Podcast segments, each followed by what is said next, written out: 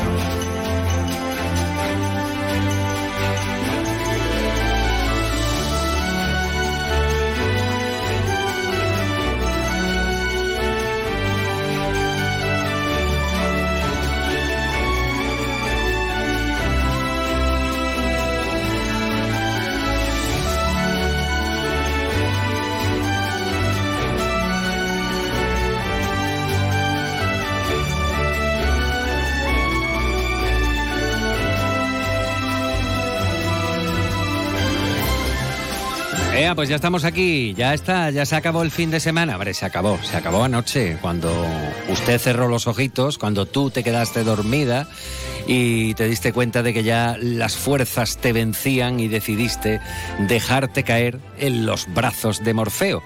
Bueno, pues y esta noche Morfeo no se ha portado mal porque se ha pegado ojo, claro que sí. Eh, eso teniendo en cuenta el calorazo que tuvimos ayer el que tenemos en esta jornada, les puedo asegurar que esta mañana no eran ni las 8 de la mañana y el termómetro ya marcaba 26 grados. Y esta semana es de calentito. Vamos, vamos a hacer una barbacoa.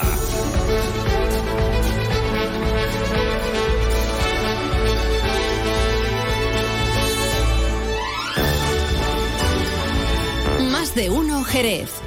Juan Ignacio López, Onda Cero.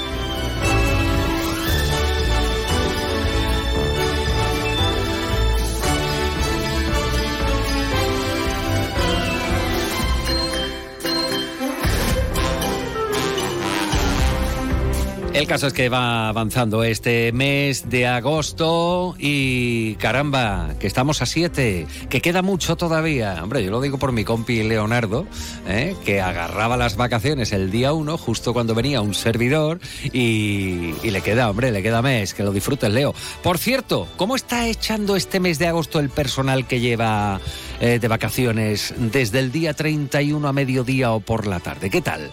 Parece que estaba esperando a coger las vacaciones para para que, el Levante hiciera aparición, ¿no? Bueno, pues esa es la tónica que nos queda en los próximos días con viento sureste, componente este, pero con temperaturas altitas. Y esta semana, el próximo fin de semana, las Perseidas, las lágrimas de San Lorenzo, que fue un santo que al hombre, el hombre murió quemado, lo quemaron, y entonces dicen que eh, esas lágrimas de San Lorenzo son la, vamos, la lluvia de estrellas que eh, tradicionalmente, bueno, pues por estas fechas caen. Y en esta ocasión, pues caen en el próximo fin de semana. Y ya saben ustedes que nos gusta hablar de estas cosas y en cuanto tengamos un poquito lo vamos a hacer.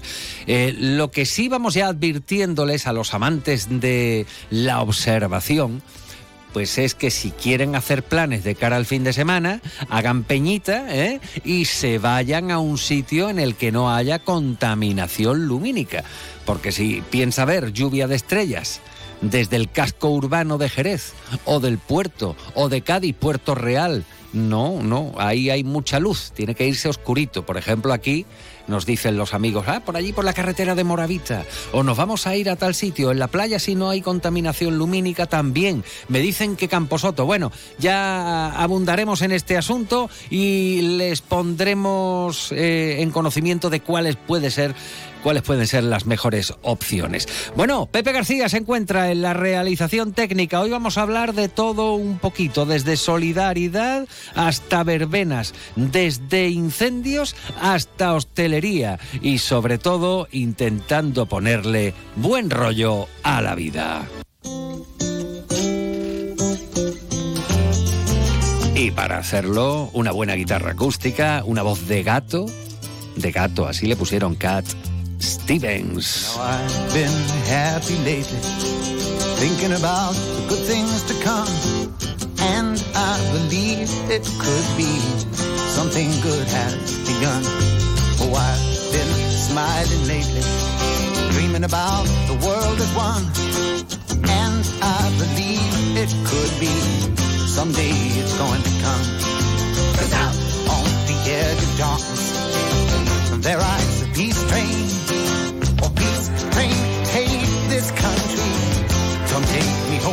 I've been smiling lately, thinking about the good things to come. And I believe it could be something good has begun. Oh, peace train sounding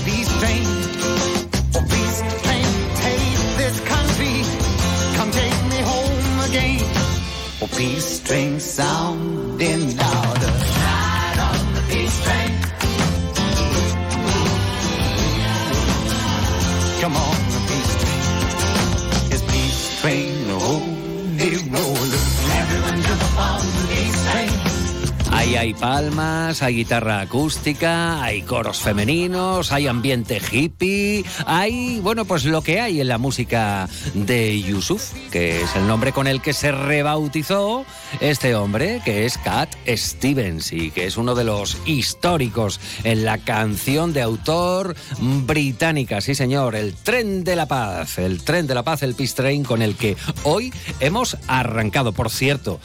Hablando de trenes, después tengo que hablar con un amigo mío que ayer creo que se tuvo que quedar esperando a que aquello volviera a ponerse en marcha.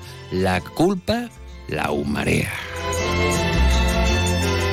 12 y 28 minutos, vamos a conocer qué previsión nos queda o tenemos por delante para el día de hoy, para este eh, primer lunes de agosto. Es el primer lunes de agosto. Vamos a conocer la previsión, vamos a no echarnos a temblar, nos encomendamos ahora mismo a, a quien nos queramos encomendar y que nos cuenten la previsión para las próximas horas desde la Agencia Estatal de Meteorología. Marta Alarcón, buenas tardes. Muy buenas tardes. En la provincia de Cádiz tendremos cielo poco nuboso despejado con temperaturas máximas en descenso, quedándose en valores de 38 grados de máxima en Arcos de la Frontera y Jerez de la Frontera, 33 en Cádiz y Roto, 27 en Algeciras. Tendremos aviso amarillo por altas temperaturas, por fuertes rachas de viento y también por riesgo costero en Cádiz y Algeciras. Y de cara a mañana tendremos aviso naranja por esas altas temperaturas, alcanzando los 40 grados en Arcos de la Frontera, 40 también en Jerez de la Frontera, 34 en Rota, 33 en Cádiz o 26 en Algeciras. El viento será de levante.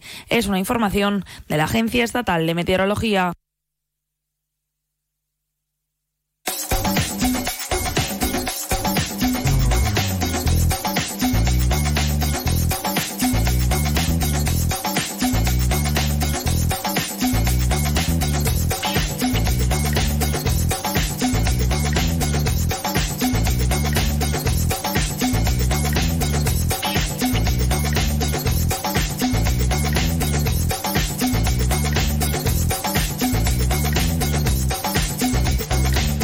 Pues ya estamos en las 12 y 29. Si vamos a hablar de actualidad, si vamos a hablar de información, bueno, antes, antes de educado es saludar a Pepe García ya.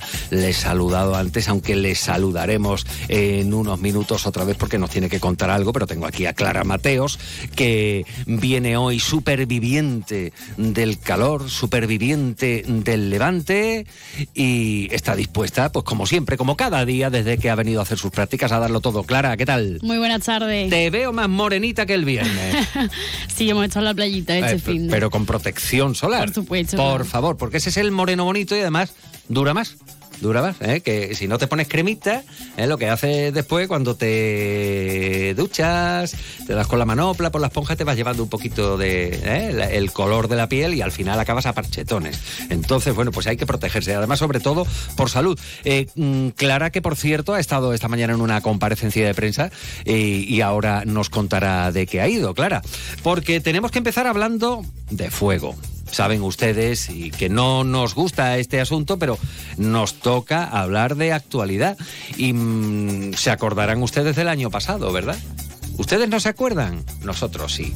Y la gente de Lomo Pardo también que vivieron episodios de miedo porque tenían el fuego al ladito de sus casas. Bueno, pues esta vez no ha ocurrido en Lomo Pardo, ha ocurrido en concreto en las inmediaciones de la carretera de la Ina, pero lógicamente no ha sido el incendio importante del fin de semana.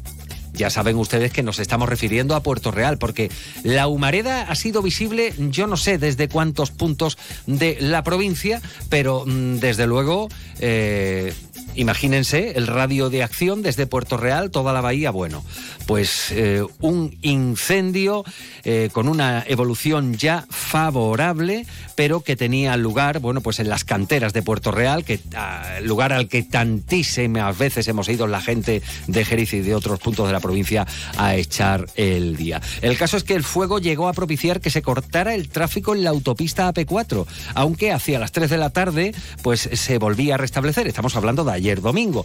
Eh, llegó a afectar al suministro eléctrico de Cádiz Capital, vamos, que se quedaron sin luz en muchos puntos de la tacita.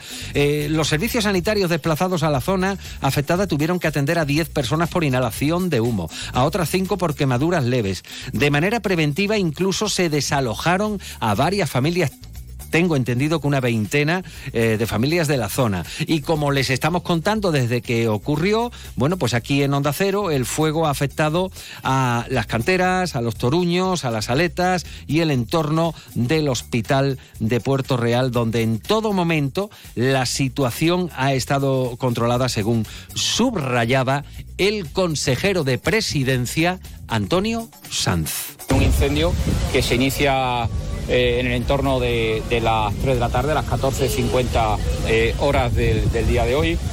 Se ha iniciado en la zona de, las canteras, que es justo la que tenemos aquí a la izquierda, y donde se encuentra el puesto de mando avanzado, pero rápidamente eh, ha ido ampliándose a tres zonas más, eh, como aparte de, las canteras, a las aletas, y, a, y a Toruño. ¿no? Serían tres zonas las que eh, ha ido afectando. En la zona de Toruño se ha logrado que no entre, eh, no supere el río, lo cual era uno de los objetivos principales. Y bueno, la, zona eh, que, ha- entrado en línea el incendio ha sido la zona de Algaida, la zona de, de Puerto Real, pero se ha logrado evitar su expansión por la zona de, al menos Y ahí estaban ustedes escuchando el sonido del viento, que es un aliado mm, del fuego cuando quiere saltar de un sitio a otro, ¿eh? el fuego. Y ad- además que reaviva brasas que no hayan sido extinguidas totalmente. En fin, vamos a hablar después de, de incendio, no, no nos gusta, pero es nuestra misión eh, informar. Vamos a cambiar radicalmente de asunto. Eh, el gobierno local hace unos días emitía un comunicado de prensa en el que aseguraba que Jerez ha perdido un millón y medio de euros de fondos europeos porque el anterior gobierno del PSOE, ya saben ustedes, con Mamen Sánchez a la cabeza, pues no subsanó el plazo de ejecución de una obra prevista eh, para arreglar las calles Medina y Arcos. Si hace unos días se conocía que el Ayuntamiento de Jerez perdía millón y medio para la reforma del mercado de la plata, ahora el Ministerio de Industria, esto lo apunta eh, el Ejecutivo local, pues ha notificado una resolución mediante la que desestima el proyecto presentado por el anterior gobierno eh, para la reforma de la calle Medina. En concreto, el ayuntamiento ha perdido, y esto, insistimos, lo puntualiza el gobierno local, eh, más de millón y medio de euros para el proyecto Vive el Comercio en el Centro Turístico de Jerez, que contaba con un presupuesto total eh, cercano a los dos millones de euros. Pues bien, esta mañana ha habido comparecencia de prensa, en concreto la exalcaldesa Mamen Sánchez, que ha comparecido en eh, la plaza de la Asunción antes de registrar unas iniciativas municipales. Siguiendo esta comparecencia ha estado Clara Mateo. Clara, cuéntanos. Mamen Sánchez, la portavoz socialista, ha afirmado aclarar la subsanación de las dos subvenciones ante las acusaciones del PP sobre la pérdida de los proyectos del Mercado de la Plata y la accesibilidad de la calle Arcos y calle Medina. Con este registro quieren ver si esas subvenciones son subsanables. Pedimos al Ministerio de Industria que vuelva a preguntar políticamente, en este caso al gobierno actual, de si esas subvenciones son subsanables. Porque, repito, en ningún momento hay ninguna comunicación al gobierno que, que, estaba, a mi gobierno, en relación con estas dos subvenciones. Por ello, con ese expediente quieren demostrar dejar claro su intervención política y seguir entregándose al máximo para que Jerez siga avanzando. Bueno, pues es eh, la comparecencia de esta mañana. Bueno, la verdad es que es la comparecencia, porque eh, ya saben ustedes que en el mes de agosto la actualidad se esfuma, cae, cae a, niveles no de bajo cero, pero casi casi. Y entonces, bueno, pues hoy una rueda de prensa interesante. Y además con un tema que, que está en la palestra informativa, como también la rehabilitación de la barriada de la Asunción. Recordarán ustedes que el viernes hablábamos con, con los vecinos de la Asunción, que están, bueno, se muestran desesperados, dicen que les prometen el oro y el moro y después eh, los arreglos no se efectúan al ritmo que debieran, que si se les va a enviar eh, no sé cuántas cuadrillas y después allí no aparece el personal eh, suficiente u oportuno. Esto es lo que dicen los vecinos de la Asunción. Bueno, pues a vueltas con esta rehabilitación, controvertida, hablan de nuevo también, curiosamente, desde el Grupo Municipal Socialista. Lo hace el concejal José Antonio Díaz, que eh, valora lo que considera una grave situación que atraviesa la obra de rehabilitación en la Asunción. Habla de falta de respuesta del gobierno de María José García Pelayo y también de la Junta de Andalucía, que están obsesionados, dice, con culpar al PSOE. Asegura a los socialistas que las dos administraciones hacen oídos sordos ante las reivindicaciones vecinales y se muestran incapaces, dice, de completar la rehabilitación en tiempo y forma. Díaz exige a la Junta una mayor implicación como entidad competente en la subvención y en el proyecto de rehabilitación. Bueno, la Junta de Andalucía y la señora Pelayo ignora a los vecinos de la Asunción, no los escucha, están con la incertidumbre de que el proyecto pues cumpla el proyecto de ejecución, eh, cumpla con las calidades y al día de hoy el señor Moreno Bonilla viene a Jerez y viene a la Asunción a echarse la foto, pero para cumplir eh, con el proyecto de obra pues le invitamos a que venga y vea la ruina y el abandono en lo que están sometidos los vecinos de la Asunción. Bueno, pues en la arena política y ahora cambiamos radicalmente de asunto para hablarles de un comunicado emitido por el Hospital de Jerez en relación con la situación de la atención de la enfermería de pediatría. Desde la dirección del hospital subrayan que la planta cuenta con personal acorde a las necesidades de los pacientes y que esta planificación, aseguran, se ha realizado según los datos de ocupación de los años anteriores en ambas unidades. Del, bueno, pues eh, en concreto, en la mañana del viernes, y esto lo ponen de ejemplo, la unidad de pediatría contaba con un total de nueve pacientes ingresados. Y volvemos a cambiar de asunto porque eh, nos referimos ahora a la visita de alguien que parece como de la familia de todos. De la familia de todos porque hasta quienes no son o somos excesivamente futboleros o nada futboleros, gritamos y nos desgañitamos el año en el que España ganó el Mundial de Fútbol. Pues bien,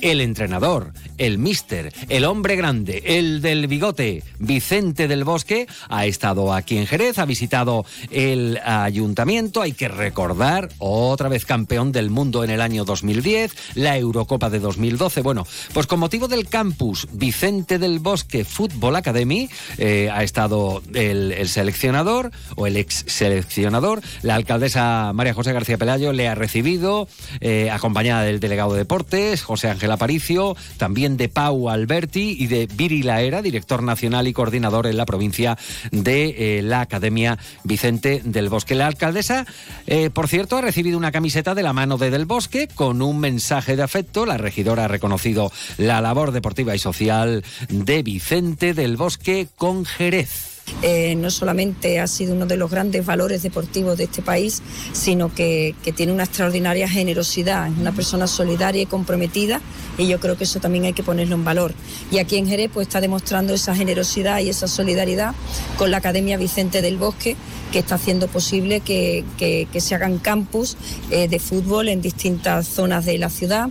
Eh, se hacen en la zona rural, en Torrecera, en Guadalcacín, pero también hay campos puntuales, pues en Chapín, ha habido en La Granja, también eh, bueno, pues lo que hemos asumido un compromiso es que siga trabajando por esta ciudad y que siga comprometido con Jerez. Eh, seguimos hablando de deportes, eh, o más bien de instalaciones deportivas. El Grupo Municipal Socialista habla de caos en las instalaciones deportivas municipales. Subrayan el abandono y la falta de limpieza que se empieza a percibir, dicen, en muchas instalaciones deportivas. Lo dice el eh, concejal del PSOE, Jesús Alba, que como recordarán en el anterior mandato, pues era el delegado de deportes. Jesús Alba. La falta de mantenimiento de estas instalaciones y también pues la falta de limpieza. Por lo que le pedimos a la señora Pelayo que se ponga a trabajar, que ponga a trabajar a la delegación de deporte que desmanteló.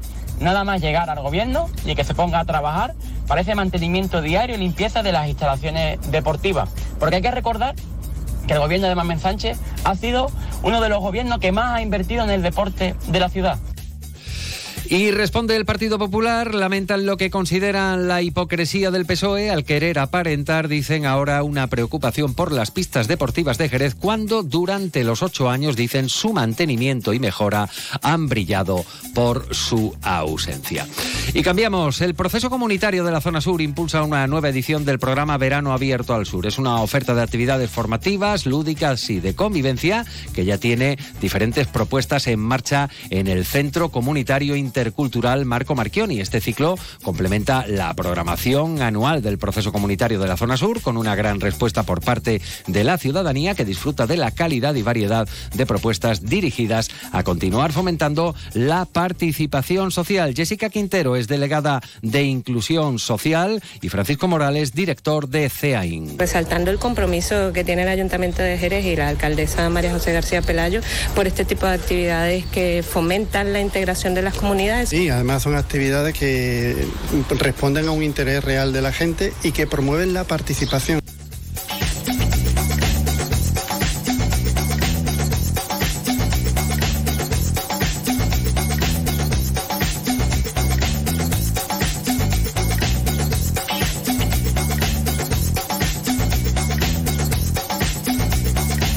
Pues este es el repaso de la información en esta jornada. Les eh, avanzo que en la segunda parte de nuestro programa vamos a hablar de los incendios, ¿eh? de los incendios, el que ha tenido lugar en Puerto Real, también el que eh, salpicaba en concreto a las inmediaciones de la barriada de la INA este pasado mm, sábado.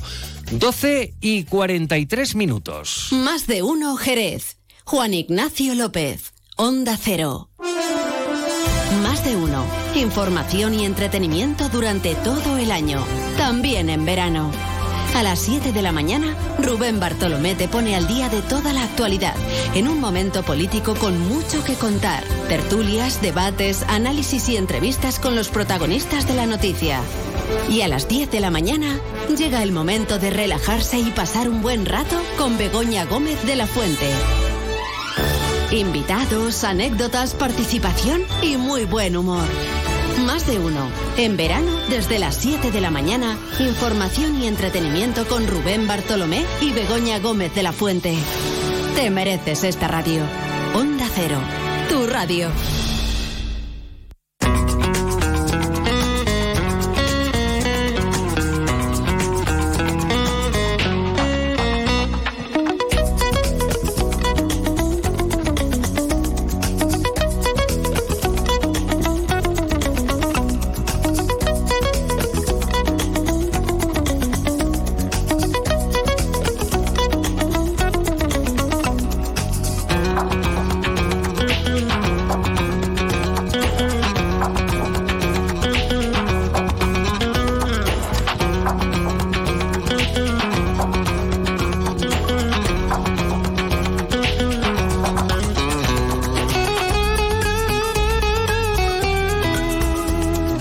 Mírale, mírale qué, sonriente, qué sonriente viene.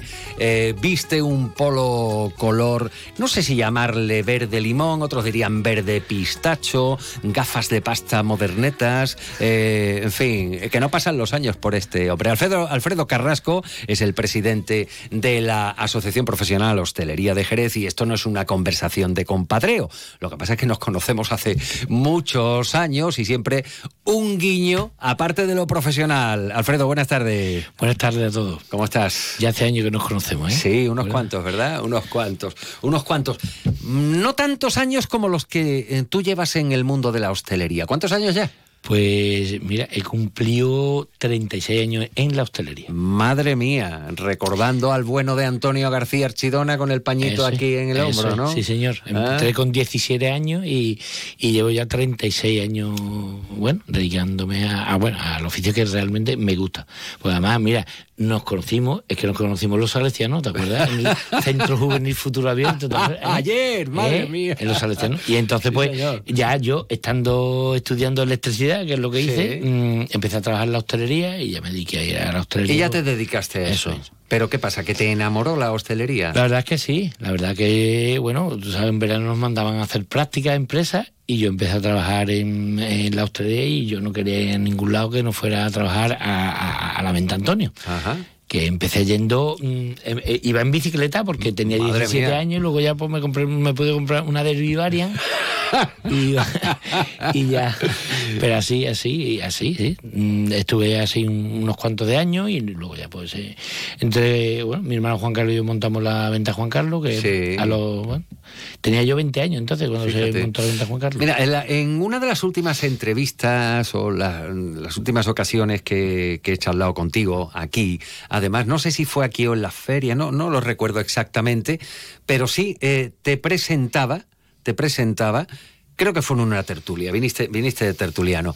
Y una vez que te presenté, dije presidente de la Asociación Profesional Hostelería de Jerez, patatín, patatá, y dijiste, y camarero. Eso es, por supuesto. Eso es, eso es algo que hay que decir con orgullo y mm, noto que lo dices con satisfacción. Sí, sí, por supuesto. Además, mira, eh, hay otra cosa. Mm, yo mm, me gusta vestirme de camarero, como más cómodo estoy yo. Dentro de mi negocio es vestido de camarero, o sea, vestido de pantalón negro y camisa blanca. Es cuando yo estoy más, mm, disfruto más, estoy más, más contento, ¿no? Y hay una cosa, y yo tengo un claro que yo me dedico al servicio. A mí me encanta servir. Servir a los demás. Yo me voy y llega gente joven, gente muy joven, bueno, porque en mi negocio concretamente eh, vienen gente que lo mismo empieza, bueno, el primer heladito, el primer gofre, que eso, ¿vale? Y entonces pues los veo ahí tutubear un poquito, pues yo me encanta acercarme y decirle, oye, mira, explicarle, aquí tenéis la carta de tal, lo que necesitéis, lo que queráis, os, os aconsejo y demás. Y, y en el momento que yo veo a alguien que se va a la... ¿Qué necesita usted? No, usted, eh, para eso estoy yo aquí. O sea, a mí me encanta dedicarme a eso, al servicio mm, a la gente, a que la gente venga y no le falte y disfrute de ese rato que esté ahí y, y que, oye, agua, una servilleta, no, no se preocupe, ahora mismo se la traigo yo. Y la calidad de, esa calidad de- del servicio que tanto gusta a la clientela, eso a día de hoy, ¿por qué salud atraviesa aquí en nuestro entorno más cercano, Alfredo? Y con toda la sinceridad del mundo, porque más de una vez hemos escuchado, eh, ese es un malaje y ya ahí no vuelvo, ¿no? Por ejemplo, o sea, es, es el contacto directo del camarero, la camarera, es crucial para, para fidelizar al cliente. La calidad del personal a día de hoy, ¿cómo A la ver. veis desde vuestra asociación? A ver, eh, yo creo que, que, mm, que lo que viene llegando en sí, eh, tenemos que, eh, eso es un encargo que tenemos que tener todos los que nos hemos dedicado al servicio, porque ya que los cocineros en su momento lo pudieron conseguir de alguna forma, que hubiera gente que se enamorara realmente de la cocina, o sea, de lo que es la cocina. Esto no quiero que nadie se vaya a enfadar, pero hace 40 años, que yo, y, y de ahí, el, en los que entraban en la cocina eran la gente que se desenvolvía menos, a lo mejor que eran menos sociables, que eran un poquito, eh, eh, bueno, mm, menos arrojados a la hora de, Sí. ¿no? a la cocina. Sin embargo, mm, ahora mismo eh, mm, el- un porcentaje importantísimo que decide dedicarse a la hostelería piensa en cocina. Nosotros tenemos que intentar de alguna forma que haya gente que se enamore igual de, de- de lo que es la sala, de lo que es el servicio, porque es, es para enamorarse. Eh, porque dedicarse a, trabajar eh, de camarero, ¿no?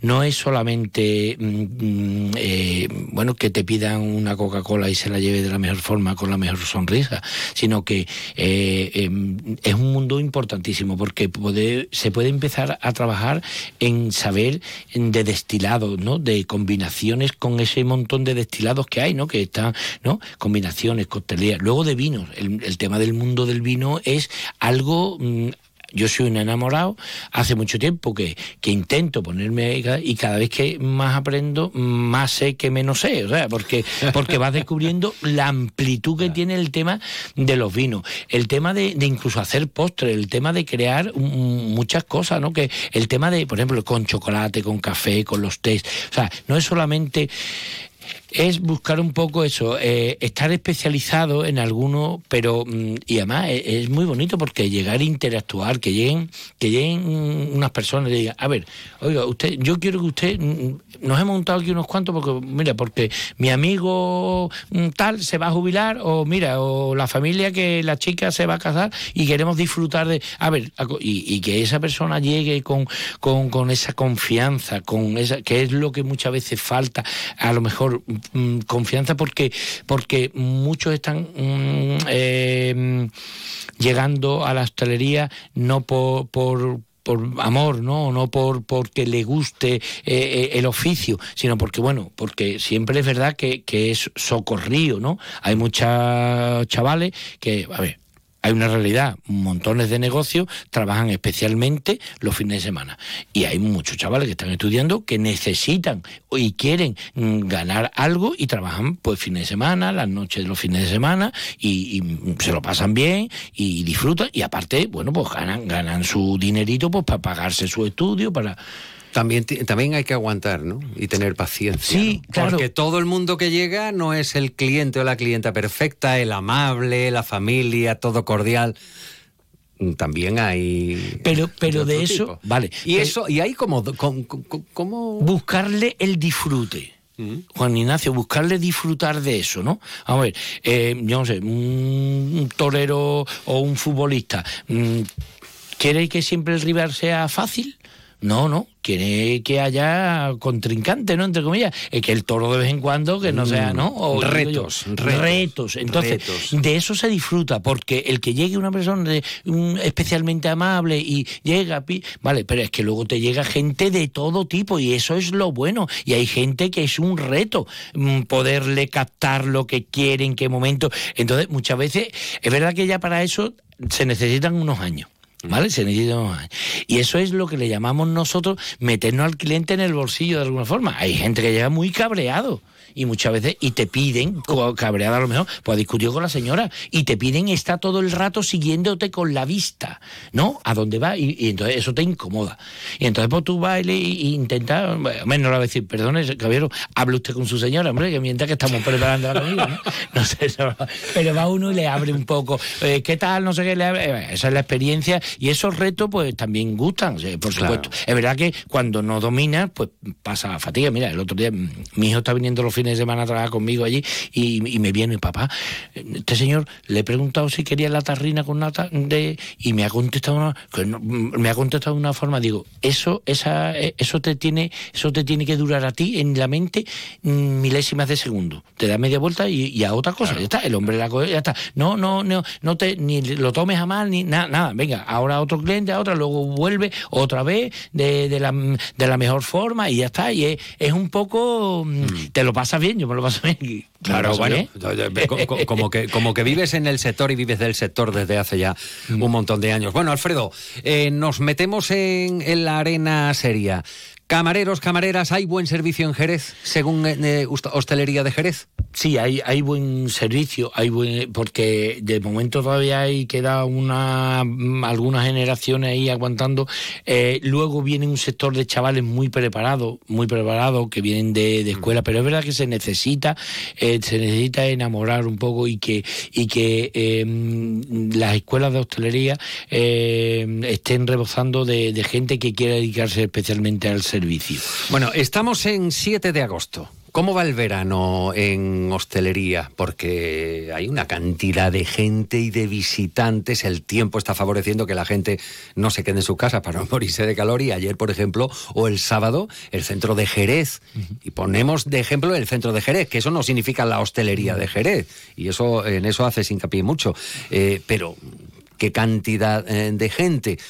¿Está teniendo buen resultado eh, lo, que, lo que llevamos de verano? Vale, eh, Julio, tengo que decir que ha sido un poco decepcionante. Julio no ha, no ha sido mm, catastrófico ni malo, pero sí decepcionante, diría yo, porque se esperaba, eh, bueno, eh, todos los comentarios, porque es verdad que la feria de Sevilla fue como fue, desbordante, la de Jerez fue muy buena y, y, bueno, y había mucho, muchas ganas de verano y se pensaba que iba a ser un verano de récord. Eh, muchas veces el, el porcentaje o, o la ocupación no va en estrecha relación con, con la satisfacción de el montón de bares y restaurantes, ¿vale? No, ¿por qué? Porque hay montones de bares y restaurantes en Jerez que Porque la tarta se ha diversificado y se ha ampliado. Claro, entonces que, que estén llenos o no los hoteles, pues no le va a influir nunca. ¿Qué es lo que influye?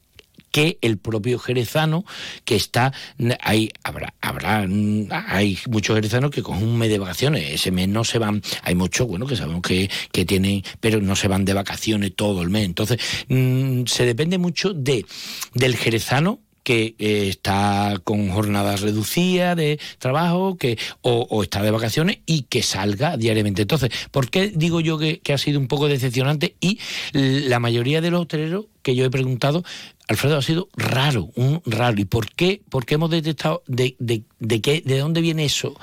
calificarlo como raro?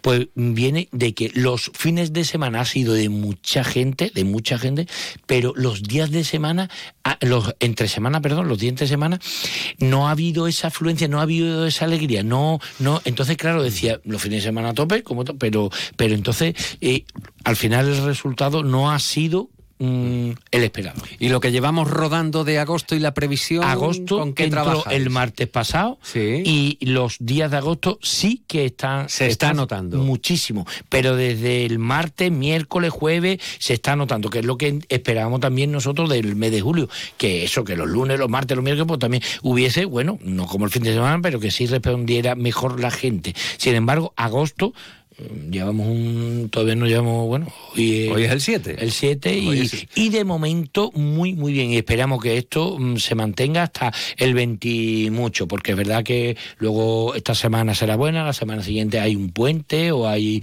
eh, bueno tenemos el eh, el día 15 eh, La Virgen y de agosto. la- eso es y luego pues el fin de semana total que lo esperamos que sí que sea que sea bueno que sea bastante mejor que sea dentro de las previsiones Bueno, pues ¿y cuándo se cogen vacaciones los hosteleros? pues normalmente mira es diverso porque de hecho Porque comer comen a las 12, por ejemplo. El que Sí. trabaja en un restaurante, que yo los he visto, ¿eh? Que yo los he visto, a las 12 están comiendo. y a la 1 están listos. Ahí está. Para allá está. Sí, sí. A ver, hay, hay algunos que pueden cogerlo ahora y muchos nos encontramos que septiembre, cuando ha terminado septiembre, eh, antes de que puedan empezar los niños en el, el colegio, mm, mm, es buen momento para coger la hostelera. Bueno. Bueno. coge parte en septiembre. Bueno, alguno ya lo ha cogido y ha visto los zapatos del Danubio. Eh, Junio, ah, junio. ahí está. junio. Gran Además, mes. mira, co- coincidiendo que mi hijo terminaba el colegio antes que empezara julio. Buen Eso sitio, precioso, precioso, desde luego. Alfredo, gracias por estar hoy con nosotros. Oye, ojalá que se cumplan esas, esos augurios, ¿no? De, que siga la tónica, como en estos primeros siete días de agosto tengáis un buen mes los hosteleros. Eso significa dinamización de la economía y puestos de trabajo. Alfredo Carrasco, presidente de Hostelería de Jerez. Feliz resto de verano si no hablamos antes. Perfecto, muchas gracias a ti siempre. Y nosotros llegamos a la una de la tarde, tiempo de noticias, aquí en todas las emisoras de Onda Cero. Después vamos a hablar de los incendios, vamos a hablar de solidaridad y un poquito de verbena. Noticias en Onda Cero.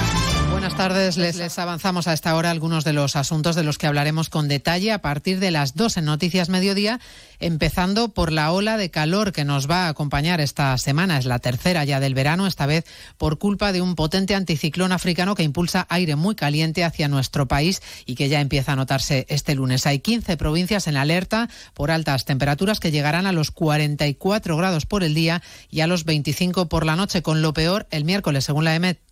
El miércoles probablemente será el día más cálido de la ola de calor, con una nueva subida general de las temperaturas más notable en los tercios norte y este de la península, debido sobre todo a la llegada de vientos del sur y suroeste. La madrugada será un día más muy cálida, temperaturas mínimas entre 22 y 25 grados el miércoles en amplias zonas del centro, sur y del área mediterránea. A partir de las dos repasaremos el mapa del calor extremo en nuestro país y también el de las restricciones por el episodio de sequía que se agrava por el calor en Cataluña. Hoy se empieza a sancionar a los municipios que gasten agua de más tras detectar el estado de emergencia por sequía en 24 puntos. La Generalitat reactiva el sistema de multas y los ayuntamientos se enfrentan a sanciones que pueden llegar hasta los 150.000 euros. Los alcaldes comparten el espíritu de la norma, pero lamentan que no les den herramientas para poder controlar el consumo excesivo. El que està fent l'ACA doncs és, és, és correcte. Lo que está haciendo la Agencia Catalana del Agua está bien y creo que no habrá nadie que pueda decir lo contrario. Ahora bien, nos han de dar herramientas a los ayuntamientos para poder incidir con la gente que no cumple con esta normativa. amb, amb la gent que no compleix la, aquesta normativa. Bueno, yo entiendo que no ha de ser una cosa única y Yo creo que no ha de recaer toda la responsabilidad en los ayuntamientos. Somos municipios pequeños y vemos que no tenemos los medios necesarios para poder hacer este tipo de controles. Deberíamos reunirnos todas las administraciones y agentes afectados para encontrar una solución. Nos ocuparemos además a partir de las dos de la situación de los incendios en nuestro país que también asolan la isla de Cerdeña. El fuerte viento está dificultando las tareas para apagar el violento incendio desatado ayer en el noroeste de la isla. Los equipos de extinción retoman sus trabajos con dos hidroaviones y varios helicópteros. Actualizamos la situación con Tomás San Juan. Decenas de guardias forestales, bomberos y miembros de protección civil trabajan sin descanso para apagar el violento incendio desatado en la zona, aunque sus labores se están viendo obstaculizadas por el fuerte viento. Al menos tres personas han resultado heridas y unas 600 fueron evacuadas entre las localidades de Monte Longu y San Giovanni. Los vecinos de la isla italiana muestran su preocupación. Los bomberos han venido y nos han sacado a la calle. Estaba todo lleno de fuego. En el sur de la isla, al menos cuatro granjas han sido devastadas por el fuego, mientras que el Parque Regional de Molentargius también ha sufrido graves daños. Los bomberos de Nuoro han enviado a seis equipos compuestos por 30 bomberos y 12 vehículos apoyados por aviones anfibios para frenar el fuego en la isla de Cerdeña, uno de los mayores atractivos turísticos de Italia durante las vacaciones de verano. En lo político les contamos la novedad de las últimas horas, la oferta de Vox al Partido Popular para apoyar un gobierno de Núñez Feijóo sin pedir nada a cambio. Una nueva clave postelectoral que traslada la presión a los cinco diputados del PNV necesarios para que Feijóo, si quiere ser presidente, lo consiga. Lo tiene complicado porque el PNV ha vuelto a decirle esta mañana que no respaldarán un gobierno del Partido Popular, de manera que tampoco sirve que UPN haya confirmado su respaldo a Feijóo porque sin los cinco diputados del PNV le siguen sin salir las cuentas. Tampoco le dan ahora mismo a Pedro Sánchez, el presidente en funciones que perdió las elecciones, por mucho que la ministra portavoz insista en su particular visión de los hechos. Isabel Rodríguez, que vuelve a ironizar y a recomendar a Feijóo que emplee sus vacaciones en asumir el resultado. Aprovechen este verano, este descanso, para asumir de una vez por todas el resultado de las urnas, que mayoritariamente han dicho que España tiene que avanzar y que España es plural, diversa y que esa España no la representan hoy por hoy el Partido Popular ni usted, señor Feijóo. Estaremos pendientes además de la reunión de la Junta Electoral Central que arranca a esta hora y que analiza el recurso del PSOE a la decisión de la Junta Electoral Provincial de Madrid que rechazó revisar los 30.000 votos nulos en Madrid como quiere el Partido Socialista. Y un apunte más a esta hora desmantelada una organización de tráfico de drogas asentada en la Costa del Sol y en Tenerife que transportaba droga desde España a varios países del norte de Europa. Hay más de 20 detenidos. Lucía Sanz. Los agentes de la Policía Nacional han incautado más de 300 kilos de marihuana y también otras drogas como hachís, cocaína o MDMA, además de más de 440.000 euros en efectivo, varias armas, 19 vehículos y material informático. En los registros domiciliarios se han encontrado además 80 móviles encriptados y 150 tarjetas telefónicas. En la investigación coordinada por la Europol, además se ha descubierto que se habían invertido 200.000 euros para instalar un dispositivo para encriptar comunicaciones. Se lo contamos todo a partir de las 2 de la tarde, como siempre, en una nueva edición de Noticias Mediodía de este lunes 7 de agosto. María Hernández, a las 2, Noticias Mediodía.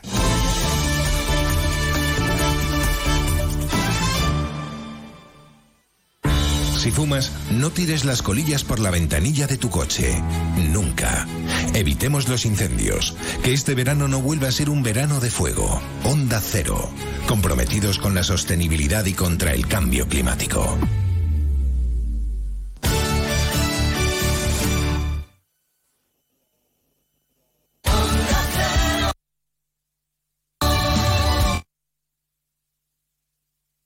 Con Social Energy. Ahorra ya hasta un 90% de tu factura eléctrica y solo hasta el 31 de agosto te descontamos hasta 700 euros o si lo prefieres te regalamos un cheque en Amazon o el corte inglés. Pide tu cita en el 955 44 11 11 o socialenergy.es y aproveche las subvenciones disponibles. La revolución solar es Social Energy. Onda Cero. Noticias de Andalucía.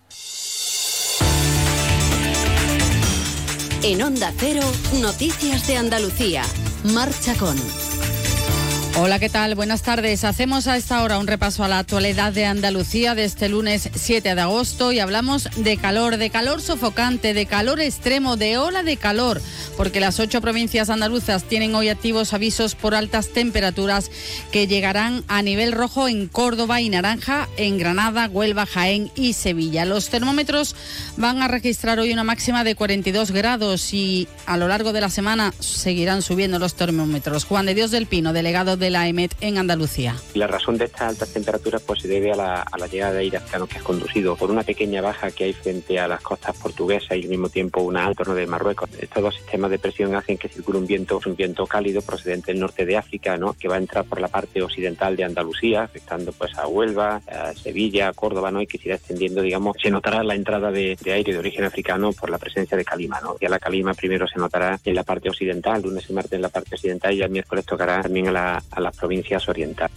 Y ya lo vienen escuchando, el incendio declarado este pasado fin de semana en Puerto Real, en Cádiz, está ya estabilizado y ha ocasionado 40 heridos, todos ellos de carácter leve por quemaduras y el fuego ha calcinado 60 hectáreas. Efectivos del Infoca siguen trabajando en la zona. Preocupa el fuerte viento de levante. Onda Cero Cádiz, Jaime Álvarez. Hay ya una primera estimación de lo que puede haber recorrido el incendio en el Pinar de las Canteras. Lo ha dicho aquí en Onda Cero el consejero de Presidencia, Antonio Sanz. En torno a, la, a las 60 hectáreas, la estimación del recorrido de lo que haya podido afectar el incendio.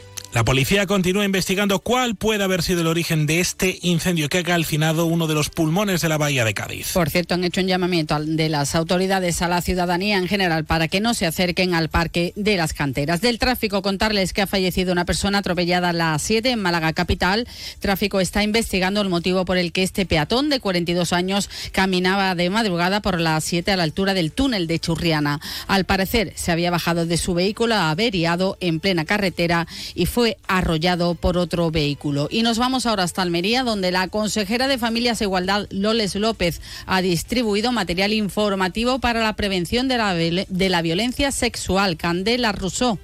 En concreto, se van a distribuir carteles, posavasos, servilletas y material audiovisual a los hosteleros y locales de ocio nocturno que se han adscrito al convenio. En ellos se podrá ver el número de atención al que hay que recurrir en estos casos. Desde la Consejería también van a impartir formación telemática a camareros y profesionales del sector para que sepan qué hacer en caso de agresión sexual.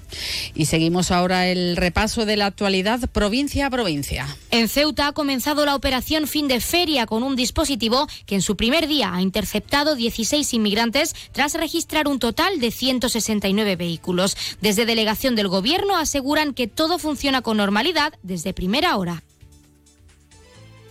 En Córdoba se mantienen los cortes de agua en el municipio de Lucena de lunes a viernes durante la noche de 11 a 7 de la mañana. Los fines de semana los vecinos no tendrán agua desde las 12 de la noche hasta las 8 de la mañana. Estas restricciones se mantendrán al menos durante todo agosto. En Granada, ocho autobuses han resultado calcinados y otros tres afectados con diversos daños tras el incendio registrado en la madrugada de este lunes en unas cocheras exteriores. De momento se investigan las causas. Bomberos de Granada han tenido que trabajar con un equipo de 12 efectivos. En Huelva, aunque estabilizado, continúa activo el incendio de Bonares que se iniciaba este sábado y por el que tuvieron que desalojar a centenas de personas que pernoctaron en el Polideportivo Municipal. Ya en la mañana de ayer pudieron regresar a sus viviendas y actualmente efectivos profesionales continúan actuando en la zona para su extinción. Málaga es la provincia andaluza que más abonos gratuitos de cercanías ha solicitado un total de 89.700 beneficiarios de este transporte entre los meses de mayo, junio y julio. En cuanto a los trenes de media distancia, se han expedido 3.175 solicitudes. Y en Sevilla el juez ha decretado el ingreso en prisión para un hombre de 38 años de edad acusado de varias agresiones sexuales a jóvenes a las que seguía hasta sus domicilios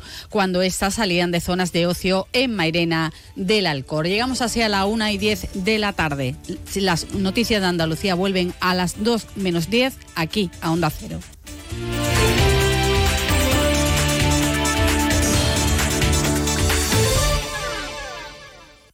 Onda Cero Andalucía. Sobre todo. El pasado año mi negocio se vio muy afectado por las subidas del precio de la energía. Las cuentas no me salían y esos costes hicieron bajar mis ingresos. ¿No conoces la nueva línea de ayudas para pymes y autónomos? La tramitación es online y sin adjuntar documentación. De manera sencilla podrás obtener ayudas directas para financiar los sobrecostes de la electricidad y el gas natural del pasado año. En ayudasobrecosteenergético.es tienes toda la información. Andalucía se mueve con Europa. Fondo Europeo de Desarrollo Regional, Unión Europea, Junta de Andalucía.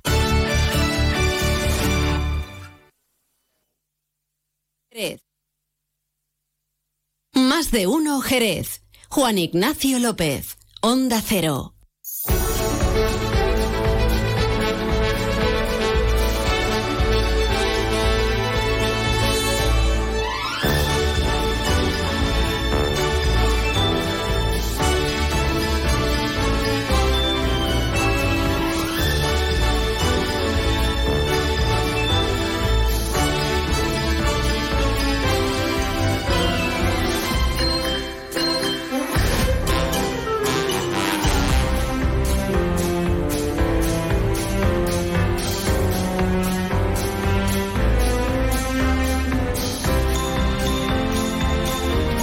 Estamos en la una de la tarde y 12 minutos y como últimamente eh, gran parte de la actividad de este hombre, al que vamos a saludar enseguida, pues eh, es que nos falta. Hay una publicación al día, nos falta en Jerez para comer, que es una, una página de Facebook. Entonces, yo qué sé, es verlo y, rápidamente acordarme de la manteca colorada, de los chicharrones, de las papas con carne, de los calamares rellenos, además de la elaboración y cómo se hacen. Que no crean ustedes que se lían a buscar cosas muy, muy, muy, muy complicadas. Son las comidas de toda la vida la que hace que te rechupete los dedos y que mm, con un micajón de pan dejes el plato más limpio que con cristasol. O sea que ya pueden ustedes imaginarse. Pero hoy le vamos a saludar en otra vertiente, porque por si no lo saben ustedes, eh, este hombre es polifacético. Presidente de la Asociación de Politólogos de Andalucía. Ha sido político y no descarta mm, volver. Eh, le encanta comer. Es contertulio de esta casa y encima invierte eh, el tiempo que puede en ser solidario, con una iniciativa que nació hace no sé cuántos años. Iniciativa Solidaria Jerezara. Y ahora en verano no crean ustedes que paran, también, porque las necesidades no se van de vacaciones. Antonio Conde, muy buenas tardes. Eh, buenas tardes. ¿Cómo estás? Pues bien, bien. Te, te veo moreno, Antonio. Sí, eh, yo Ah. creo que estoy moreno de, bueno, de, de la zoleta Sí. y en los huertos solidarios que Sí. le, le damos de vez en cuando movimiento a la tierra. ¿Y cómo es el trabajo de un huerto solidario en verano, Antonio? Pues mira, el trabajo es como eh, lo mismo que invierno, lo que pasa que con más calor, ¿no? Sí. Y más productos, ¿no? Eh, Claro. En verano, bueno, hay más productos de, hay más to- tomate, pimiento, berenjenas, o sea que hay una diversidad de, de productos muy interesantes, ¿no? Mm. Y lo más interesante es de que, bueno, que parte de esos productos van van a familias que, que, que lo necesitan, familias beneficiarias de la asociación, ¿no? Y otra parte es también para los voluntarios que trabajan en los huertos. Decirte que tenemos dos huertos, el de la asociación propiamente dicho, en las instalaciones donde estamos, y 46 huertos en, en Shopping Ikea. Entonces, bueno, tenemos allí 23 voluntarios que, que están todos los días, dale que te pego con la zoleta. Y, en la asociación, eh, bueno, el encargado es Juan, es una persona que, que está jubilada y le sirve aquello de esparcimiento. Y aparte, bueno, del fruto que sacamos de allí, como te he comentado, van para, para familias con, con que, que tenemos nosotros, familias beneficiarias. ¿Qué tiempo tiene ISOGE, Iniciativa Solidaria Jerezana? Pues mira, este, este año cumplimos, hemos cumplido 10 años. Nacimos en, en marzo del 2013 y hemos cumplido 10 años. No lo hemos eh, podido celebrar todavía porque sabes que nuestra prioridad es atender a la familia, pero queremos, queremos celebrarlo a partir del mes de septiembre, hacer una convivencia. Nosotros todos los años hacemos una convivencia con los voluntarios. Eh, tenemos la suerte de tener mucho voluntariado, ¿no? y tenemos la suerte de bueno de poder eh, atender a, a- a las familias que nos llegan porque bueno llamamos a muchas puertas y se nos abren puertas no no solamente tenemos los productos del FEGA no solamente tenemos productos de, de- del ¿no? Eh, que también tenemos productos de colaboraciones con asociaciones, con otras asociaciones, colaboraciones con, como puede ser la, la Policía Municipal, que hicimos también una- un convenio con ellos, la Policía Nacional, eh, con empresas también, y bueno, y, y productos de recogida propia y productos de, de recursos propios a través del Banco Alimentos. Sí decir, eh, porque cuando se habla del Banco de Alimentos, que atiende a, no sé cuántos miles de familias, decir que el Banco de Alimentos es, eh, es el lugar de recepción y reparto a asociaciones. Quien directamente estamos con las familias somos las asociaciones. Y así nos lo decía el otro día precisamente la presidenta del Banco de Alimentos en, en la provincia de Cádiz, a la que a la que saludábamos.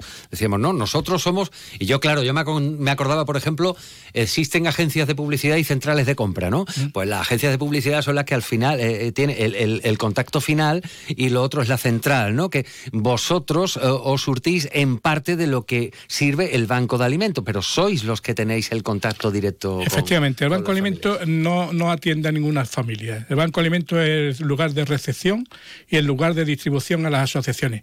Pues me hubiese gustado haber estado en esa Isabel entrevista. Gómez, sí. fue- Isabel Gómez, porque... Fue, fue por teléfono, fue por sí, teléfono. pues me hubiese gustado aunque fuese sido por teléfono, porque también hay que pegarle un pequeño tironcito de oreja al Banco Alimento y decirle que debe de contar también más con las asociaciones. Nosotros contamos para que nos llaman para el reparto, lo agradecemos, ¿no? Nos ayudan a ayudar. Esto es un engranaje, no agradece, bueno, no agradecemos nada, porque, porque vamos a agradecer cuando eh, el trabajo de todos eh, repercute en la familia, ¿no? Pues no tenemos que no, no tenemos por qué ser las hermanas pequeñas de, de la solidaridad, ¿no? Pero bueno, que te- en ese engranaje deberíamos de contar un poquito más y, y contamos más bien poco, solamente eh, y, bueno, y, y agradecido, pues vale, pues agradecido porque se nos llame para cuando hay repartos, ¿no? Para, para que vayamos allí. Y decir que eh, el banco, nosotros tenemos que ir a- al centro de logístico a recoger los alimentos, o sea que el banco de alimentos no nos trae los alimentos, vamos al centro logístico. Ha cambiado, ha cambiado eh, el gobierno municipal y ya el lunes pasado le hemos solicitado a la alcaldesa y a, a Jessica Quintero una reunión para que asuma el compromiso del anterior gobierno municipal de que poner los camiones del ayuntamiento eh, a disposición de las asociaciones para que nos traigan los alimentos. Que bueno, que no entendemos por qué no se ha reunido ya con la, con la Federación de Asociaciones No Gubernamentales que constituimos hace dos años y somos los herederos de aquella, de aquella plataforma Pro Banco de Alimentos Jerez. Fuimos los portavoces de, de aquella plataforma y la decidimos constituirla como darle formación legal para, bueno, para todo este tipo de cuestiones, ¿no? Somos 12, 12 asociaciones de diferentes ámbitos, Nezo en común, reparto de alimentos, y como he comentado, el lunes pasado ya le solicitamos una reunión a la alcaldesa y a Jessica Quintero para que asuman también el compromiso del anterior gobierno municipal y a ver si hay algún tipo de forma de que se pueda ampliar o algún tipo de ayuda a las asociaciones que realizamos esta labor en la ciudad. Que no es pequeña esa, esa labor que realizáis a día de hoy. ¿A, cuánta, a cuántas familias atendéis? Yo te puedo decir que a la familia que atendemos nosotros, nosotros estamos eh, no solamente aquí en el casco urbano, no solamente estamos en En la zona rural, me imagino. Estamos en la zona, eh, el 90% de, de, nuestros recursos se va para la zona rural, ¿no? Estamos en Torrecera, estamos en la Barca de la Florida, estamos en Nueva Arilla, estamos en San Isidro del Guadalete.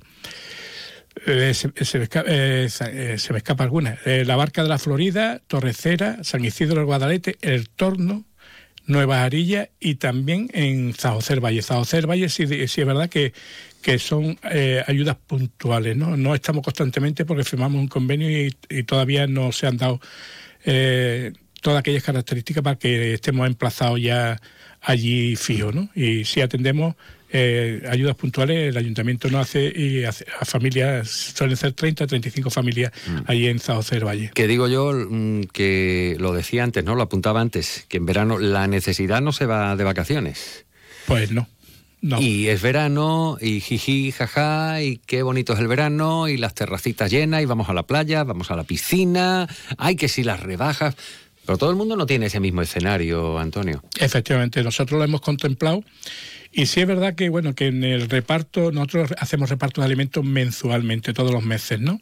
Y en el reparto de julio eh, hicimos un reparto doble de julio y agosto y el próximo reparto lo hacemos lo hacemos en septiembre. ¿Y por qué? Porque bueno eh, nos hemos dedicado también en el mes de julio hacer también eh, los campos de verano eh, en los diferentes pueblos que hemos que hemos hecho, ¿no? Y que terminamos la semana la semana pasada, ¿no? Eh, lo hemos hecho en, en, en la Barca de la Florida, lo hemos hecho en Nueva Arilla, lo hemos hecho aquí en Jerez, ¿no? Hemos tenido 76 niños en total que han podido disfrutar con nosotros. Han, no, no, vamos a enseñarle eh, nada, nada eh, en plan serio, ¿no? Queremos que se diviertan, se diviertan con nosotros, jueguen y aprendan jugando, ¿no? Uh -huh. hemos hecho talleres de, de, reciclaje, talleres de alimentación sana, juegos, juegos y sobre todo que los niños interactúen entre ellos, ¿no? Eh, algo muy, muy, muy bonito es que nosotros no ponemos normas. Las normas el primer día que empezamos en cada pueblo es un árbol de normas y son los niños en un corazoncito quienes escriben las normas que creen que deben de tener, ¿no? Y son ellos mismos los que, los que escriben esas normas, siempre normas entre comillas, eh, que deben de tener en, en el campo. Y la verdad es que muy, muy bien, muy bonito y además muy satisfecho.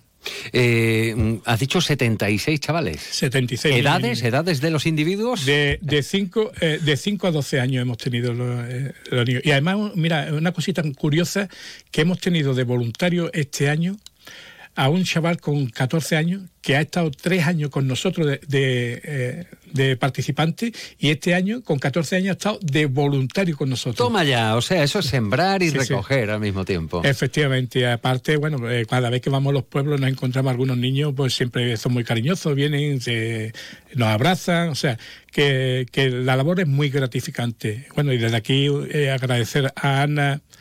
Eh, Ana Mari Carmen y a Mónica eh, su labor eh, en este aspecto. Date cuenta que siempre se lo decimos los padres, esto no es que vengáis aquí y dejáis los niños, eh, la programación la estamos realizando desde un mes antes de empezar los campus, o sea que todo está programado, todo está bien definido y sobre todo después hacemos el análisis de, de los resultados, ¿no? Para el año siguiente mejorar en aquello que nos hemos podido equivocar o no. Somos también muy inclusivos, aquí no eh, no decimos, si mira, es que mi hijo tiene, bueno, no te preocupes, Ana es educadora social y experta en TDAH, no te preocupes, aquí, o sea, que te, somos inclusivos y, y todo, cualquier niño que nos llega, nos llega y, y, es uno más y aparte, bueno, termina, cuando termina, pues todo con la fiestecita que le hacemos todo. Para el año que viene vaya a venir otra vez, que sí, hombre, que venimos para el año que viene otra vez. O sea que, y agradecer a los ayuntamientos eh, que nos cedan los espacios para, para, bueno, para realizar esta escuela de verano. Estáis haciendo una ITV, ¿no? Una puestecita a punto de, de vuestras instalaciones, porque en algún lado vais, lógicamente, almacenando y disponiendo lo que vais a repartir, ¿no, Antonio? Efectivamente, aprovechamos también este eh, espacio de, de que nos da de haber entregado en el mes de, de julio los dobles alimentos para acondicionar y arreglar y mejorar las instalaciones. Hemos estado limpiando todo a fondo, eh, moviendo todo de un sitio a otro, una limpieza a fondo. Hemos estado eh, llevando agua a otras instalaciones, hemos hecho, tenemos allí un par de perritos que bueno que iban a sacrificar, Eh, hicimos unas instalaciones, nos lo llevamos allí. Sabes que tenemos allí también voluntarios animales. Cuando los niños van con los papás a recoger los lotes de alimentos, los niños van a jugar con los, con los voluntarios animales, no van a recoger alimentos con los papás. Los papás se quedan en un sitio y los niños se los llevan nuestros voluntarios a ver los animales. Y bueno, y hemos llevado agua a estas instalaciones también y, bueno, y estamos ahí de pintura, un poco también repasando pintura, o sea que también este mes lo vamos a dedicar para mejorar las instalaciones. Nuestro compromiso también es mejorar las instalaciones, no solamente mantenerlas, sino mejorarlas. Las instalaciones no son nuestras, son cedidas. Y, y así lo tenemos muy claro. Y entonces cuando el día que tengamos que salir de las instalaciones, vamos a dar unas instalaciones magnífic- magníficas y además con reportajes fotográficos que hacemos de todo, de cuando nosotros llegamos, que aquello era un barrizal, aquello era un estercolero. y- El antes y ahora, ¿no? Sí. El, antes, el antes y después. Bueno, pues Antonio, eh, gracias por venir hoy a, a contarnos esa labor que hacéis desde Iniciativa Solidaria Jerezana.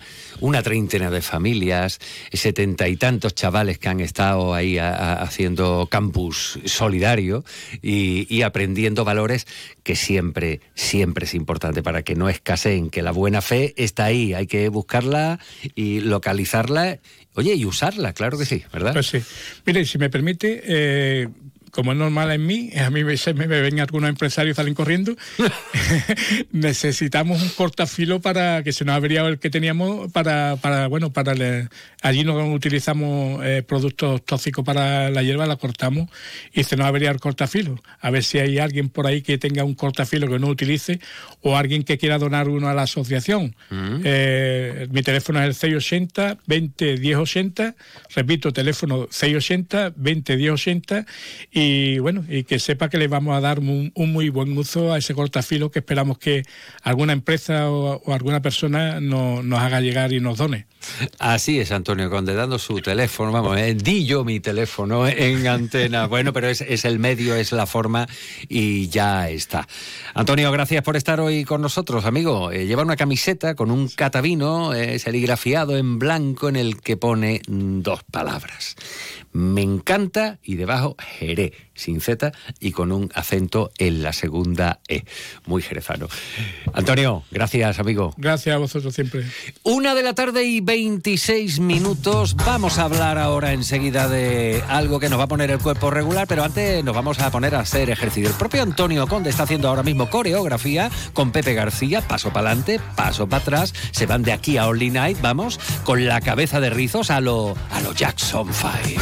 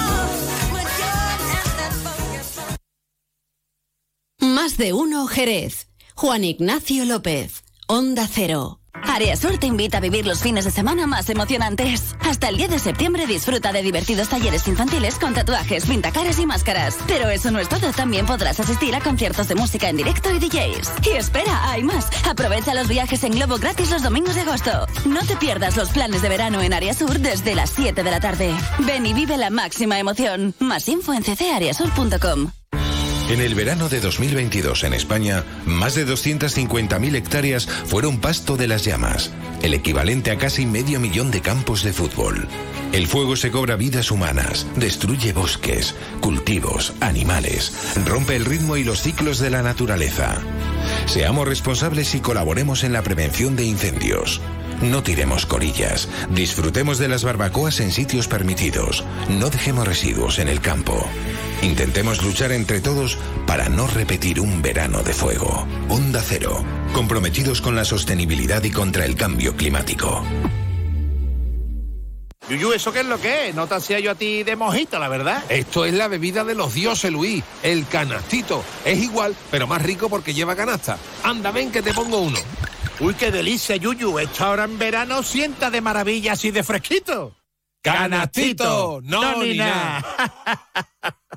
Disfruta con un consumo responsable. Más de uno Jerez. Juan Ignacio López. Onda Cero.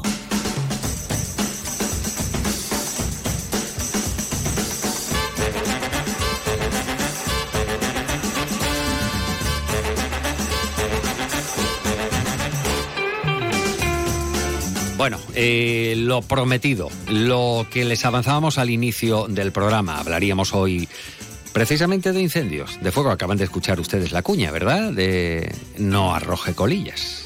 No arroje colillas, pero a ninguna parte. Primero porque es una guarrada, es una cochinada de marca mayor.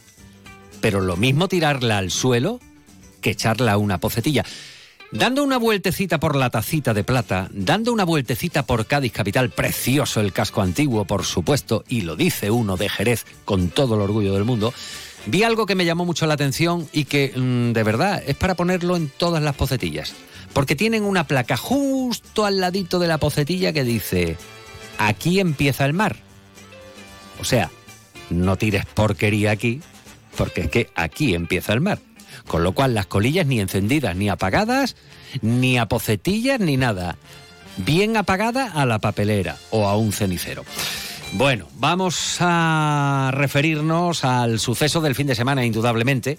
Pepe García, además, tiene, tiene que contar en, en esto, porque mm, saben ustedes que les venimos hablando del incendio en Puerto Real desde ayer, desde que saltó, y además en un sitio al que seguro, Pepe, tú también ha- has ido en familia, como, como yo, como ha ido mucha gente que nos está escuchando, a pasar un día en el Parque de las Canteras, las canteras de Puerto Real. Pepe García, buenas tardes. Hola, muy buenas tardes, Juan Ignacio.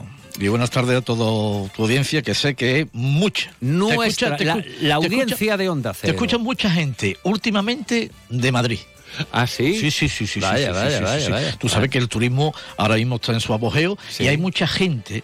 El otro día estuve tomando una copita en el centro de Jerez y conocí a unas personas porque me indicaron dónde está la catedral y demás. y estuve Hiciste hablando de. Cicerone, Sí, sí. Bien, bien. Y me, me estuvo comentando sobre el mundo de la radio. Digo, bueno, pues yo trabajo en la radio. Y, y- y digo, yo soy, vamos, de, de Onda Cero. Y dice, hombre, pues yo escucho en Onda Cero. Llevamos cinco días aquí, estamos escuchando escuchando a, a Juan Ignacio. Digo, hombre, Juan Ignacio, buen, buen amigo mío, buen amigo mío, sí señor, sí señor. Claro, lo escucha mucha gente, hay mucha gente de Madrid. Eh, tú, Juan Ignacio, qué barbaridad. Un cuarto kilo de chicharrones ya lo tienes pedido. Pepe. Gracias, Eh, gracias. me- me- Ha tardado, ha tardado, ¿eh? bueno, aparte de, to- de todo Sí. esto, Pepe, eh, mm, ayer estuviste eh, en itinerancia, precisamente por, por cuestiones técnicas, y, y te pilló a mitad de camino y te quedaste... Eh, sí, porque mira, eh, como usted muy bien ha dicho, le encanta Cádiz. A mí también me encanta Cádiz, ¿eh? Y yo por mi por mi situación ahora mismo, pues voy muchísimo, muchísimo a Cádiz eh, cada día, a pasear, a la playa. Eh, ayer era sobre la, aproximadamente la... Yo cogí el tren de las 6.20 y ya cuando íbamos para Cádiz ya estaba la cosa delicada, ¿eh? Estaba delicada eh, por la parte de, de donde tú has comentado, eh, el olor ese profundo eh, a quemado, miembro de, de, de- de la Guardia Civil, bomberos, y ya el aspecto del quemado que había, que había ya, era, mm, ya era lamentable, ¿eh? ya era lamentable.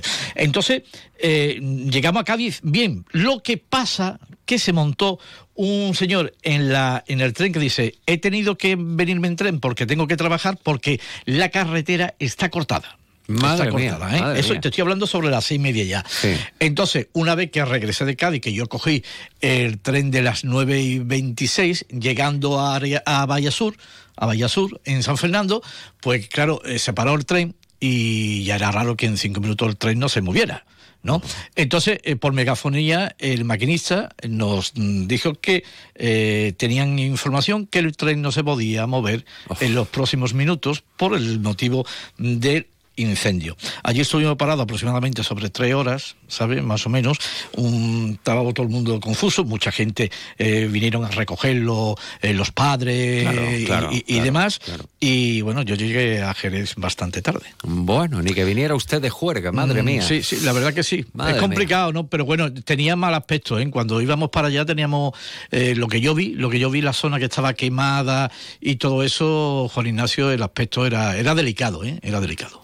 Bueno, afortunadamente. Y el los- Levante. Y, y el Levante, y el Levante, para que no falte. Fíjate que otra vez la misma. Bueno, estamos en verano, caramba. Eh, otra vez la coincidencia del año y, pasado. bueno, y, Juan Ignacio, perdona, tampoco podemos decir que este año estamos con un levante, digamos, fuerte no, no, como otro año. ¿eh? totalmente, totalmente, Lo que pasa es que se mezclan las casualidades. Ayer hacía mucho, mucho levante, ¿eh? por la noche se calmó un poquito, pero a la hora de- del incendio había bastante levante. El que bien lo ha dicho usted, me ha traído a la mente un dicho. Por ahí le llaman refrán, a mí me gusta llamarlo dicho. Según se juntan las hambre con las ganas de comer. ¿eh? Y siempre que son las una y media más todavía. Bueno, bueno, bueno. Pues vamos a conocer la información actualizada que eh, la tiene nuestro compañero de Onda Cero Cádiz, Jaime Álvarez. Jaime, adelante. Ha sido una noche intensa pero tranquila en Puerto Real. El incendio está estabilizado en fase de extinción, aunque preocupa y mucho el viento. Lo ha dicho esta mañana en Onda Cero la alcaldesa de Puerto Real, Aurora Salvador. Ese viento de levante es lo que hace que no lleguemos a esa fase de extinción hasta que, claro, todos esos rescoldos no lleguen a estar completamente apagados y que no se vuelvan a reavivar con el viento.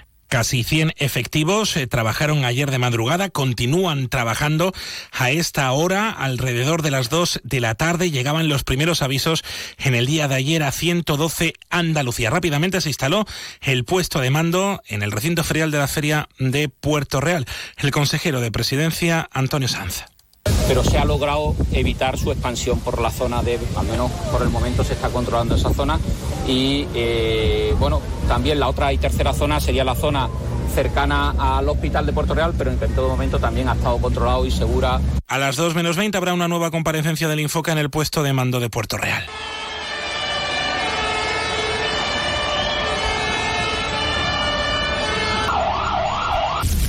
Las sirenas son indicadoras, ¿verdad? Cada vez que las escuchamos decimos, ¿qué pasa? ¿Qué pasa? ¿Qué pasa? Eso pensábamos los vecinos eh, de Jerez, sobre todo, eh, bueno, pues eh, en la zona rural y más concretamente en las inmediaciones de la barriada de La Ina. Estamos hablando no del incendio de Puerto Real, que es noticia, pues lógicamente por la magnitud, por lo escandaloso que ha sido, por las medidas que ha habido que tomar, porque se quedaron sin luz en muchos puntos de Cádiz Por los retrasos de- del tren, eh, también de la autopista cortada en los dos sentidos. No, estamos hablando de algo que nos cogía más cerquita y eso que Puerto Real no nos coge demasiado despegados. Pero fíjense que el fuego hacía acto de aparición en la barriada de la Ina. Y esto nos hace recordar hace un año. Acuérdense del Lomo Pardo, acuérdense de los viveros Olmedo, acuérdense de el miedo que pasaron muchas vecinas y vecinos de esta zona. Bueno, pues eso nos ha refrescado un poco eh, la memoria. El caso es que el incendio forestal eh, que ha tenido lugar, que se ha registrado en las inmediaciones de la INA, pues ha sido controlado. Pero para conocer la última hora y saber todos los detalles de lo que ha ocurrido y las sensaciones que han tenido, nos vamos directamente hasta la INA para saludar a su delegado de alcaldía que se llama Carlos Vidal Viedma. Carlos, muy buenas tardes. Eh, buenas tardes, Juan Ignacio. Bueno, Carlos, ¿qué pasó? ¿Qué pasó este fin de semana? Porque esto fue el sábado y cómo lo vivieron, Carlos. Bueno, pues el sábado por la tarde recibo eh, la llamada, en este caso fue de la compañera delegada de alcaldía de, eh, de Lomo Pardo, de Erika. Eh, me llamó y me dice, Carlos, tal", y, y en ese momento yo desconocía. Ella se había enterado antes, mm, quizás porque allí había más miedo por el tema del viento, y conocí la noticia a través de ella y ya me puse en contacto con, con vecinos de allí. Eh, el origen eh, del fuego tuvo lugar en, en unos contenedores que tienen los vecinos de allí de, de, de la Greduela y por el tema del viento se estaba extendiendo hacia, hacia la zona de, de, de Lomo Pardo. Claro, contenedores, Carlos, imagino que tendrían material dentro que era fácil que, que prendiera o que propiciara eh, la, la aparición de las llamas. Claro, entiendo que sí, los contenedores salieron ardiendo, vamos, están totalmente cal- calcinados, no, no quedan no quedan apenas restos de, de los contenedores, por lo que tuvo que arder con, con facilidad, estando pegada a la, a la zona que está del río, la arboleda, y, y el viento pues originó y propició que, que el fuego se extendiera hacia, hacia aquella zona. Bueno, yo ahora mismo estoy cerrando los ojos y estoy tratando de situarme eh, con, con la mente en, eh, eh, en la INA. eh, estoy viendo, bueno, pues la, la ermita, estoy observando los cejos del inglés.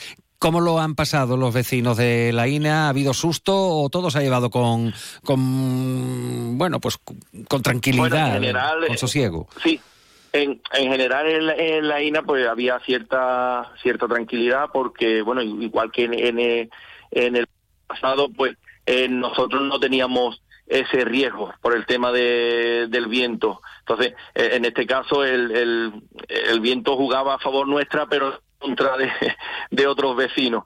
En, la zona, de, en, en concreto en la INA, sí había tranquilidad, en la Greduela a lo mejor había eh, un poco más de, incertidumbre, pero bueno, eh, como eh, lo repito, ¿no? Como, como el viento jugaba a favor en este caso, pues había cierta tranquilidad. Sí, con la incertidumbre, ¿no? Porque justo fue mm, cerca esa zona, se originó el, de- el del año pasado y también coincidía que había viento eh, es que hacia la misma dirección, incluso se, se rodearon muchas muchas circunstancias que eran igual anteriores. Claro, es que lo del... había más intranquilidad porque, bueno, pues, pues tuvimos la experiencia no muy lejana de, de lo que ocurrió. Claro, es que eso, eso fue en julio de- del año pasado, lo recordamos perfectamente, y, y, bueno, parecía que alguien estaba metiendo fuego por un lado y por otro, porque eh, y saltaban además algo que me, que me explicó un señor de lomo pardo, ay, no, no, los patones, no, no sé cómo eran, estas teas de fuego que, que, que saltan con el viento y que, y que pueden provocar, bueno, pues la, la intensificación y, la ramificación del incendio, en este caso, bueno, pues afortunadamente la cosa ha quedado en un sustillo, alcalde. Sí, un sustillo y en este caso, como comentaba, no, el viento saltaba. en esta ocasión también ha ocurrido lo mismo. Es decir, se ha originado a un lado del río y saltó a otro lado del río. Ajá. Bueno, tranquilidad, por tanto, en, en la INA, entonces, Carlos. Sí, de- de momento sí. Eh, en su momento lo que había era un poco de incertidumbre, por, por, mm, no por lo que estaba ocurriendo en sí, que eh, eh, en realidad el, fuego, siempre es aparatoso, ¿no? Cual- Cualquier cosa con llama siempre es aparatosa, eh, puede provocar miedo. Pero en este caso había cierta mm, tranquilidad, pero no, mm, no alejada de la incertidumbre por lo que podría pasar. Pero bueno, todo ha quedado en un susto, se ha, se ha controlado y, y de momento todo bien. Bueno, en un susto y en una hectárea afectada, tengo entendido, Carlos, de, bueno, sobre todo de, de- de matorral, cañaveral. El caso es que en eso ha quedado la cosa y ya está. Eh, ¿Permanecen todavía efectivos de, de bomberos allí o una vez controlado ya, ya no se encuentran Eh, presentes? Ahora mismo por la mañana mm, decirte que, que desconozco la, la- la situación porque por motivo de trabajo he salido Ajá. y ahora cuando vuelva a mediodía pues me por la zona a ver si, si hay algún tipo de control. Bueno, en cualquier caso, desde el Consorcio Provincial de Bomberos, bueno, pues han, han apuntado que se mantendría la vigilancia eh, por el riesgo de que pudieran reavivarse las llamas. De momento, bueno, pues a, a esta hora, eh, tranquilidad y parece ser que eh, el origen de, este fuego pues pudo tener, como está eh, contándonos Carlos Vidal, delegado de Alcaldía de la INA, en unos contenedores, contenedores, por cierto, bueno, pues que estaban en la carretera 3110, muy cerquita de un, de un establecimiento hostelero, de una venta que, que todos conocemos y más de una vez hemos visto. Carlos, eh, delegado de Alcaldía de la INA, gracias por atender la llamada de Onda Cero. Nos alegramos de que la cosa no haya ido a más. Muy buena tarde. Buenas tardes, muchas gracias a vosotros. El caso es que nos estamos acordando muy mucho del año pasado, de lo que vivieron los vecinos de la zona rural.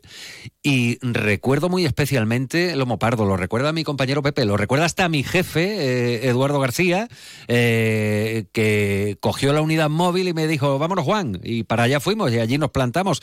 En Lomo Pardo recogiendo testimonios y viendo las evidencias de, bueno, la rabia del fuego incontenible y lo que eh, es capaz de hacer o lo que son capaces de hacer las llamas sin evitar el ser humano. Bueno, la verdad es que eso ya es historia del año pasado y ojalá, ojalá por favor que no, que no se repita porque recordarán ustedes que aquello, el fuego era como el Guadiana, aparecía, desaparecía y después me explicaron aquello de las paveas que lo vamos a recordar ahora. Nos vamos a ir hasta, hasta Lomopardo para saber qué recuerdan, qué, qué- recuerdos tienen sobre todo los vecinos de aquellos episodios de fuego, de incendio el año pasado. Erika Torres, delegada de Alcaldía de Lomopardo. Muy buenas tardes, Erika.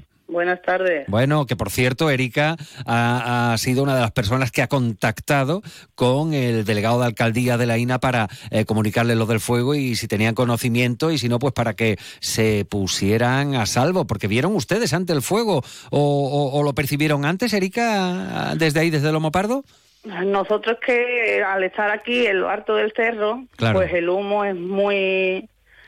A ver, el humo es lo primero que se percibe desde aquí. Entonces, lógicamente, somos barriadas vecinas, nos echamos a, a corta distancia y lo lógico es hablar una vecina, una barriada vecina con otra. Y sí, aquí, vamos, estaba en el otro lado de la carretera, Sí, pertenecía sí, sí. a zonas de la INA, cuando nada, esto tardó un minuto, cuando lo teníamos nosotros aquí. La voracidad del fuego. Afortunadamente eso ya es recuerdo, pero que dejó importantes destrozos, Erika.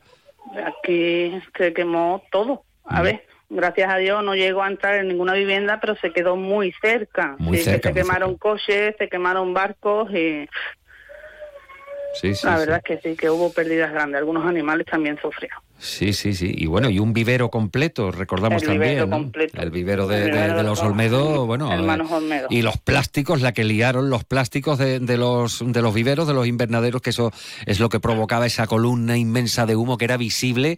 Eh, lo paradójica que, que es la vida, ¿no? Desde la bahía de Cádiz. Y ahora estamos hablando de la misma historia, ¿no? A la inversa, ¿no? Porque fíjate lo que, lo que ha pasado en Puerto Real y también era visible. Sí, ayer. eh, Y, y en Lo concreto. vimos desde aquí. Claro, también. O sea, eh, digo que es la situación a la inversa, Erika, y, y cuando ves una columna de humo, ¿qué te entra Ya por el cuerpo? Nosotros este sábado también tuvimos aquí otro ahí en, en la carretera de la INA, igualmente. Sí. Mm, Hablamos del tirón con Carlos y yo Sí. y viendo las venir. A ver, se controló de momento, pero que también yo de Puerto Real, pues nada, nos recuerda a nosotros, Claro. porque nos vimos dentro de Mm. un incendio que, que devoraba, no Bueno, y ahora tranquilidad en, en- por tanto, en la zona rural. el- desde, desde la INA nos dicen que, bueno, pues esto estaba ya eh, controlado, aunque los bomberos iban a estar vigilantes para que no, para que no se reactivaran focos ningunos. Y vosotros viendo los toros desde la barrera. ¿verdad? Os ha traído recuerdos. Pues sí. Bueno, pues Erika, gracias por atender la llamada de Onda Cero eh, y que se os dé un verano tranquilo en Lomo Pardo. Y si no sopla el viento tanto, mejor aún, ¿verdad? Pues sí, la verdad es que sí, pero estamos en zona. Estáis en zona. Erika, gracias. Buena Gracias tarde. Buenas tardes. Y no tenemos tiempo para más porque llegamos a la conclusión del programa. 2 menos 10. Mañana volvemos a la hora de costumbre, 12 y 20. Pepe García ha estado en la realización técnica. Ahora la información en primer plano aquí en Onda Cero. Que tengan un feliz lunes 7 de agosto. Hasta mañana.